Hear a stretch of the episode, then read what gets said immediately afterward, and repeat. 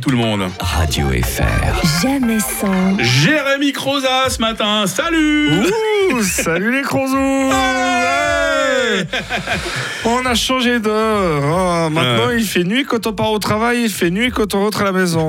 Mais je vais essayer d'amener un peu de lumière dans nos vies. Non, Oh. je déconne, hein, je, je vous ai juste préparé un place à l'info.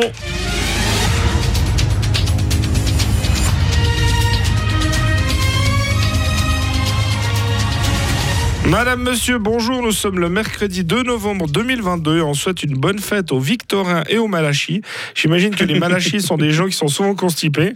Ou, ou alors, Malachi, c'est quelqu'un qui est sur une mauvaise chaise avec une patate chaude dans la bouche. Je suis Malachi. Bref, le dicton du jour brouillard d'octobre et pluvieux novembre font bon décembre. Alors, habitant dans la Broye, je n'ai jamais pu savoir si ce dicton disait vrai. À Fribourg, deux hommes se sont fait condamner parce qu'ils pillaient l'argent des cartes de condoléances. Oh. Eh ben, euh, bonne chose pour expliquer ça au purgatoire. TF1 propose un bulletin météo d'août 2050 afin d'alerter sur le climat. Je pense qu'octobre 2022 devrait être suffisant. Une américaine a eu 11 enfants avec 8 hommes différents et elle déclare c'est très pratique. Bah, à part pour monter une équipe de foot, je vois pas. non. Un Brésilien arrêté en Norvège serait un espion russe. Ah ouais? Non, mais là, c'est plus un espion, c'est un caméléon.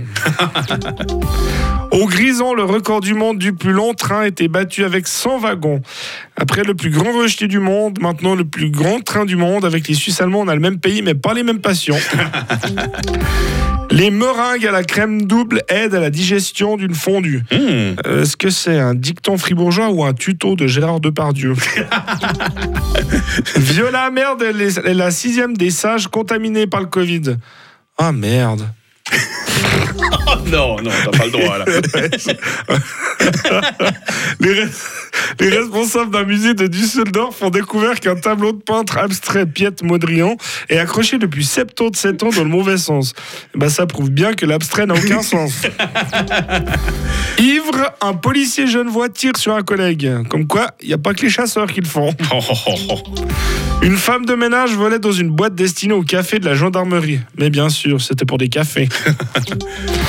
Greta Thunberg ne se rendra pas à la COP27 pour beaucoup de raisons.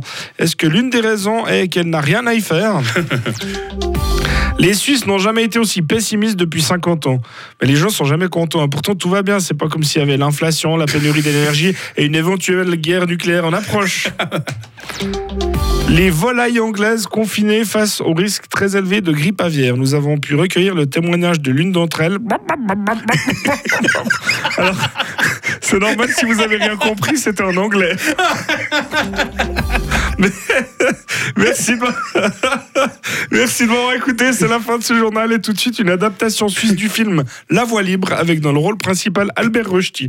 Bonne journée à toutes et à tous. Merci Jérémy Croza, espèce de grand malade.